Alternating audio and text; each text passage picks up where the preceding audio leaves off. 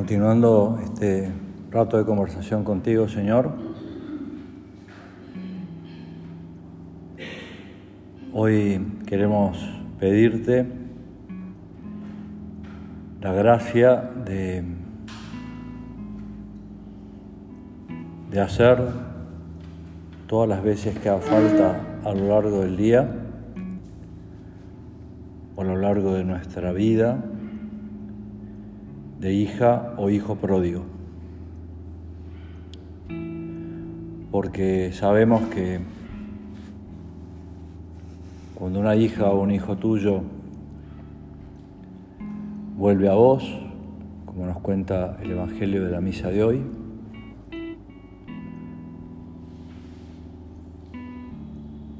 el Padre, el Hijo y el Espíritu Santo están de fiesta.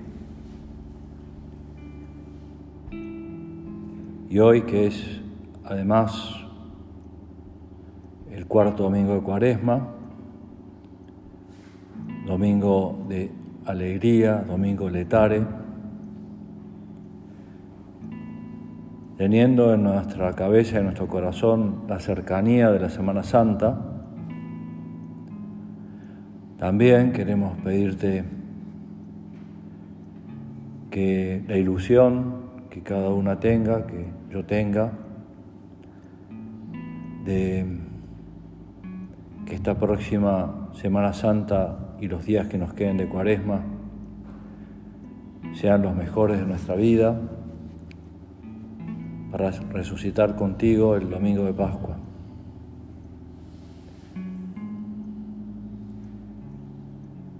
La Iglesia, como buena madre, nos ofrece estas semanas para prepararnos, para acompañar a la persona, para acompañarte a vos, Señor, que más amamos. Y todos tenemos la experiencia de que cuando queremos mucho a una persona, ya que en la tierra, con ese cariño humano, noble, sobrenatural, lo hacemos y queremos hacerlo y nos tenés que ayudar porque a veces no nos resulta tan fácil hacerlo, cuando están más necesitadas esas personas. No es que esté prohibido acompañar a las personas cuando están contentas, el día de su cumpleaños, porque se recibió, porque aprobó un examen difícil, porque tuvo un hijo, una hija, una nieta, un nieto o cualquier otra situación de alegría que está bueno acompañar y estar cerca, pero queremos estar muy cerca de las personas, de todas las personas, pero especialmente de las personas más queridas, en los momentos donde que podríamos llamar de luto, ¿no? O de preocupación o de aflicción o de desesperanza o de falta de ilusión. Las reglas del amor divino son exactamente iguales a las reglas del amor humano. Porque como tantas veces nos decía nuestro Padre, no tenemos dos corazones. Un corazón para amar a Dios y otro corazón para amar a las personas. El mismo corazón, tu corazón, el mío, es un corazón que tiene y que quiere tener, y te lo pedimos, como te lo decía San Pablo, los mismos sentimientos tuyos. Un corazón abierto, un corazón salvador, un, corazón comprensivo, un corazón que sabe ponerse en la situación de la otra persona, que se esfuerza por tener esa empatía que todos lo notamos, un corazón confiado. Por eso la iglesia que es madre y maestra, a lo largo del Evangelio, nos va mostrando como escenas claves donde podemos aprender a aprender y entender y meditar cómo es el corazón de Cristo. Otras veces el Señor, vos mismo Señor, no fueron escenas, no fueron situaciones en las cuales eh, te mostraste y te acercaste y comprendiste y ayudaste y acompañaste, sino que el Señor nos habla con parábolas y hoy nos propone lo, lo que llaman la reina de las parábolas, que es la parábola del Hijo Pródigo. Son las parábolas de la misericordia del Señor, ¿no? Es ese Señor que, vos Señor, que pasaste por esta tierra haciendo el bien y que no te conformaste nunca con haberlo hecho como ya lo habías hecho, sino que siempre fue un amor creciente y que es un corazón misericordioso. Es San Lucas el único que nos cuenta la parábola del Hijo Pródigo, que la leeremos en pocos minutos. Y hay otras dos parábolas que también muestran el corazón misericordioso del Señor, las conocemos muy bien, la de la oveja perdida, la de la mujer a la que se le pierde una moneda de plata y la busca, y va como subiendo porque eh, la misericordia, la compasión, el volver al Señor, el, el Señor que sale al encuentro, que sale a tu encuentro, que sale a mi encuentro, como una, cada vez con más intensidad, ¿no? Y hoy es esa, la del Hijo Pródigo. Por eso es la reina de las parábolas. Y en estos días de convivencia queremos meditar con tu gracia, Señor, y con tu ayuda, Madre nuestra, en algunas virtudes que son propias de un corazón misericordioso. La serenidad, la mansedumbre, el trabajar, como más de una vez nos decía nuestro Padre, como consigna, como lema, como realidad vivida, trabajar mucho, trabajar bien, pero ese trabajar mucho y trabajar bien de un modo silencioso, de un modo alegre, sin hacer ruido, teniendo, como el Padre nos propone en esta carta que acaba de llegar y que la estamos empezando a leer y meditar, pero algunas cosas ya podemos apoyarnos en ellas para estar así más unidos también al, al Padre. Viviendo estas virtudes, tendremos una visión esperanzada del mundo y quien dice del mundo, dice de las personas que viven con nosotros, de las personas que trabajan con nosotros, de uno mismo, una visión más esperanzada de mí mismo, de que con tu gracia, Señor, y con tu ayuda, Madre nuestra, llegaremos a ser otros Cristos y tendremos los mismos sentimientos que vos tuviste en tu corazón, que vos tenés en tu corazón ahora mismo. Y también, ampliando un poco este pensamiento, este deseo, los mismos sentimientos que tuvo tu Santísima Madre, a quien veremos acompañar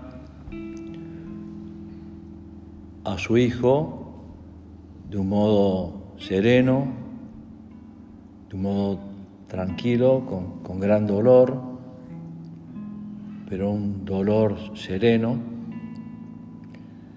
a quien veremos también sin hacer ruido, sin decir aquí estoy yo, yo soy la madre de quienes ustedes están condenando o, a quienes ustedes hacen padecer todo lo que está padeciendo mi hijo, a quienes ustedes mataron, ¿no? En un segundo o tercer plano, no sé, en plano que quieras.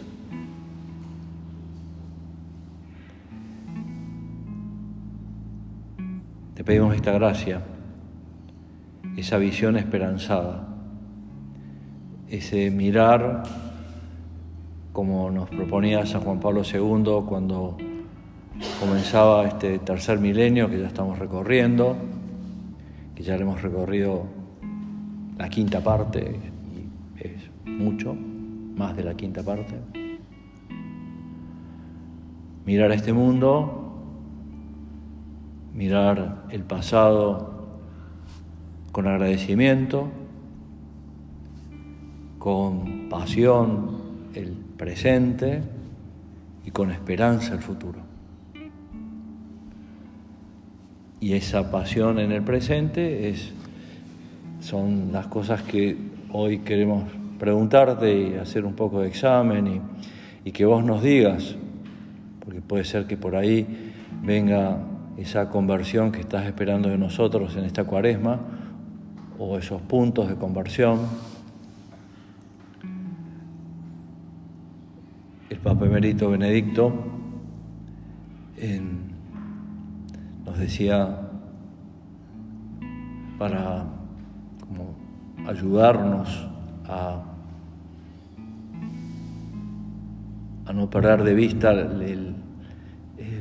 qué es lo que espera el Señor de nosotros, que esa conversión que el Señor espera es una conversión que no tiene demasiadas eh, flechas hacia dónde ir, pero es una conversión, una conversión que se realiza en el presente y que puede ser hoy mismo, ¿no? Y eso es lo que te pedimos, que realmente sea hoy mismo nuestra conversión.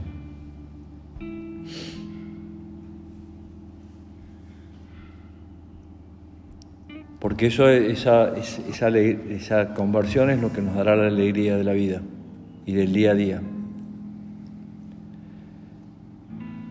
el Padre nos, escribe, nos dará un gozo, una segura esperanza, una serenidad, un buen humor, que no es la alegría del animal sano, sino la de sabernos queridos con predilección por nuestro Padre Dios, que nos acoge, nos ayuda y nos perdona siempre, siempre. Una alegría que no se apoya en nuestras virtudes, que no es vana satisfacción personal, sino que se edifica sobre la misma flaqueza y debilidad humana. Y así que fácil es encontrar la paz, la serenidad, dejándonos cautivar por ese Cristo que en pocos días va a padecer, morir en la cruz y resucitar gloriosamente. Y contemplando estos misterios, que son misterios de amor, vos Señor nos darás también nuevos impulsos para transmitirlo a los demás. También nuevos impulsos para convencernos nosotros que también nosotros necesitamos ese volver a vos muchas veces al día. Contaba don José Luis Pastor, que fue médico de nuestro padre, de don Álvaro, de don Javier, cuando yo llegué a Roma todavía lo era, ya estaba más mayor, pero todavía don Javier le consultaba cosas. Al cabo de un par de años volvió a España porque se puso un poco más frágil de salud, muy frágil realmente paréntesis, tan frágil que eh, nos contaba el rector que la mañana anterior al viaje de, don José Luis, la administración le preguntó, eh, don José Luis, ¿va a ser capaz de hacer sus valijas? Y entonces el rector le dijo, pero ¿no las está haciendo? Por lo menos nosotros no vemos ninguna valija en el cuarto, no hay nada que, que dé señales de que se va a ir y se va mañana. Y entonces el rector nos contaba, que contestó, bueno, ya voy a ver. Y, y ellas le dijeron, si don José Luis, si a usted le parece, no tenemos problemas en hacerle nosotros las valijas. Y bueno, le preguntó a don José Luis, don José Luis dijo, y realmente me sacan un peso de encima porque no sé por dónde empezar. y bueno, le hicieron las valijas, ¿no? Y se fue de vuelta a su Valencia natal y desde ahí al cielo. Bueno, don José Luis cuenta, era cuando le invitamos a las tertulias, en los distintos grupos, eh, siempre había una anécdota de nuestro padre que la contaba y que está escrita también en más de una biografía, que hubo una temporada en la cual a nuestro padre había que tomarle la presión arterial todos los días a la misma hora para ver cómo iba porque había tenido algún suceso de hipertensión y se la estaban controlando. ¿no? Y, uno de esos días, eh, don José Luis se la tomó, tenía, la tenía perfecta, y le dijo, padre, tiene la presión de un niño. No sé si era 8 o 12, algo así era, una cosa perfecta. Y nuestro padre le contestó, debe ser porque hoy he hecho más actos de contrición porque he vuelto más veces al Señor en lo que va desde que me levanté hasta ahora, que eran las 10 de la mañana más o menos. Bueno, eso es lo que queremos hacer siempre, pero muy especialmente en esta cuaresma, en esta Semana Santa. Volver a vos, Señor, todas las veces teniendo deseos de que quienes acudan a nosotros o quienes a quienes nosotros buscamos porque las vemos o los vemos necesitados, les podemos transmitir serenidad, paz, alegría, buen humor.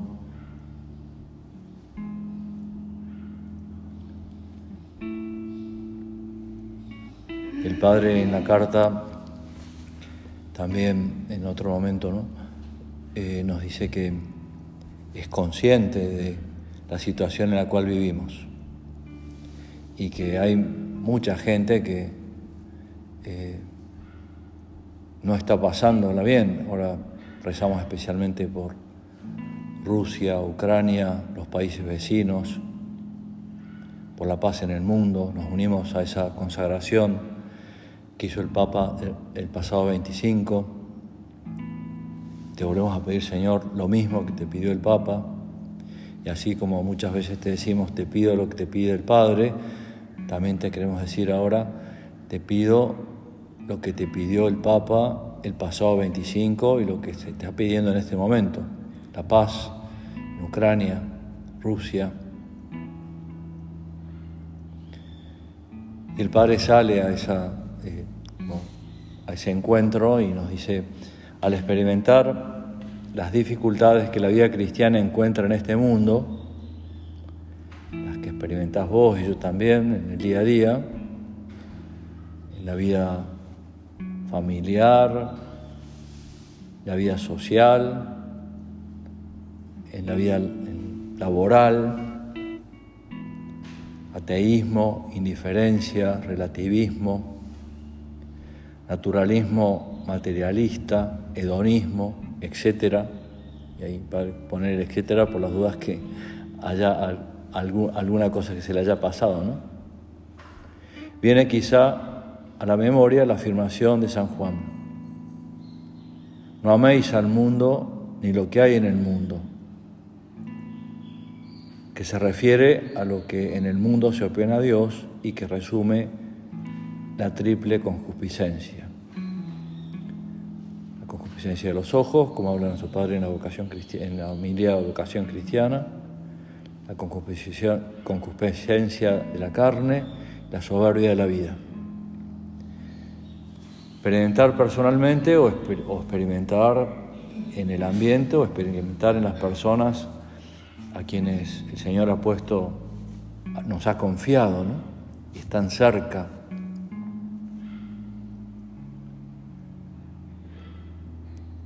Y estemos, dice un poquito más adelante de esta cita,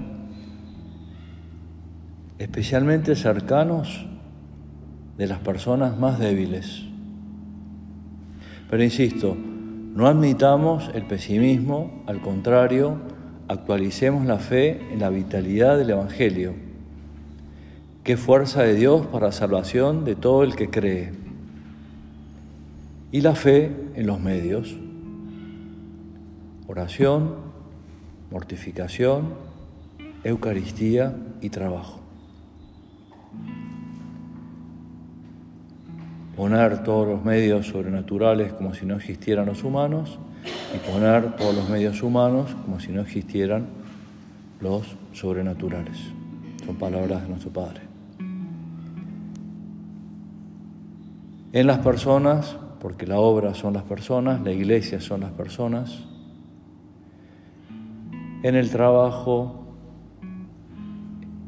en nuestra misión apostólica,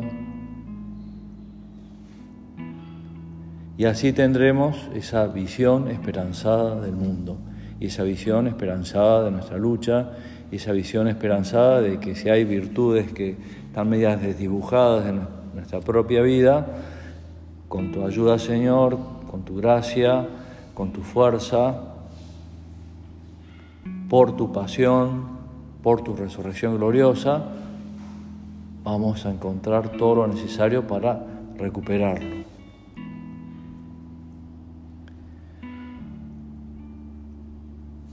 en este libro que publicó el Padre hace unos años, a la luz del Evangelio, nos dice, hablándonos de estas mismas dificultades y de, estas virtudes que son tan importantes para tirar de las almas hacia arriba y también tirar de nuestra propia alma hacia la vida trascendente, algo que es clave y que el Padre está insistiendo mucho, es crear un clima de confianza, que se nutre también de la lealtad y la paciencia para sobrellevar con serenidad y buen humor las limitaciones humanas, situaciones que contraríen, etc. Con la actitud de un buen hijo que en ejercicio de su libertad protege bienes más grandes que su propio punto de vista, aunque esté convencido de tener razón. Bienes como la unidad y la paz familiar que no tienen precio. En cambio, cuando nuestras ideas nos separan de los demás, cuando nos llevan a romper la comunión, la unidad con nuestros hermanos, es señal clara de que no estamos obrando según el Espíritu de Dios. Esas virtudes crean ese ambiente de confianza. Y esas virtudes nos empujan a, a pedir perdón, a sanar heridas, a tender puentes, a pasar por el momento duro de que eh, uno pide perdón, pero eh, no nos dicen nada, como diciendo, sí, sí, no te preocupes, olvídate, no, se quedan calladas, callados. Y ese es el ambiente propio también del, del trabajo, ¿no? sea el que sea. Sabiendo que así ayudamos a infinidad de personas, no solamente a las que están cerca, por la comunidad de los santos ayudamos a toda la iglesia. Tengo acá unas palabras que encontré y la verdad que me puse contento al encontrarlas, que son de una ficha que heredé de don Javier Sánchez Izquierdo, que en paz descanse, se nos fue al cielo en el año 95. Era mi segundo año en el colegio romano y salió un día a la mañana temprano a andar en bici con otro, un recién ordenado. Y bueno, el día estaba un poco feo, medio lluvioso.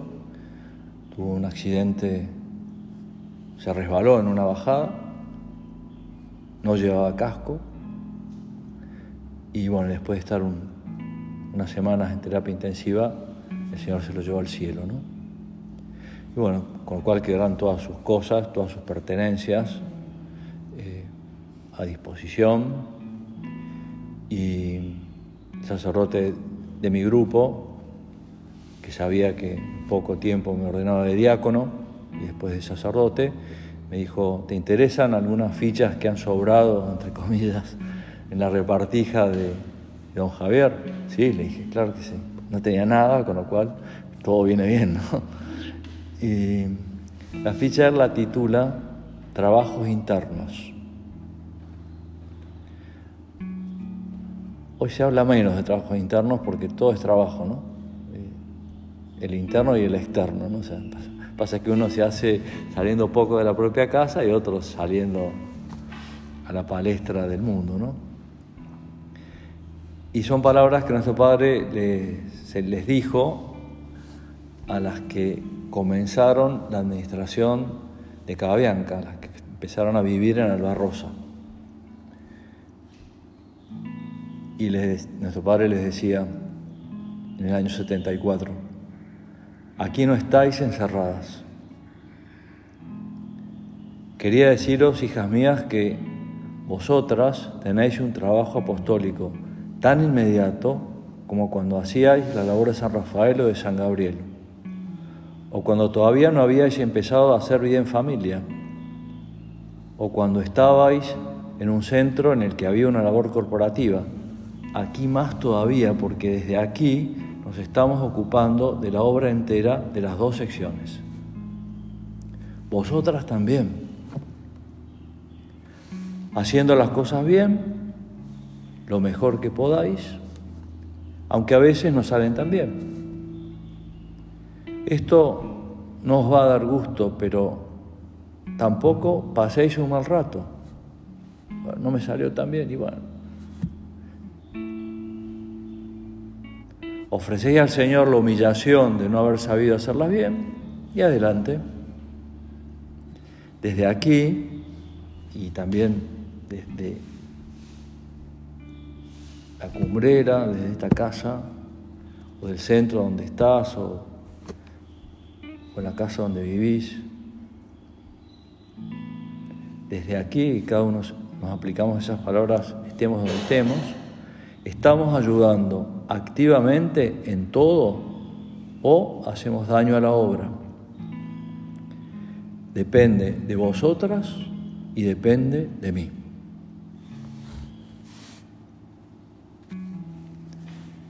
Te pedimos, Madre nuestra, vos que estuviste al pie de la cruz, que ibas intuyendo que se acercaba esos momentos duros de la pasión de tu Hijo y su gloriosa resurrección,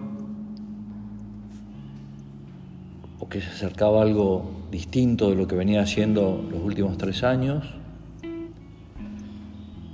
te pedimos, queremos primero estar al lado tuyo para acompañarte. Y queremos muy especialmente estar al lado de tu Hijo, como estuviste vos, en un segundo plano, si es necesario, un tercer plano, un cuarto plano, un quinto plano, no importa, pero queremos estar ahí. Y hoy alegrarnos porque se acerca el momento de la Semana Santa, se acerca el momento de la pasión y alegrarnos sobre todo porque faltan muy poco tiempo, muy pocas semanas para que llegue la resurrección gloriosa de tu Hijo.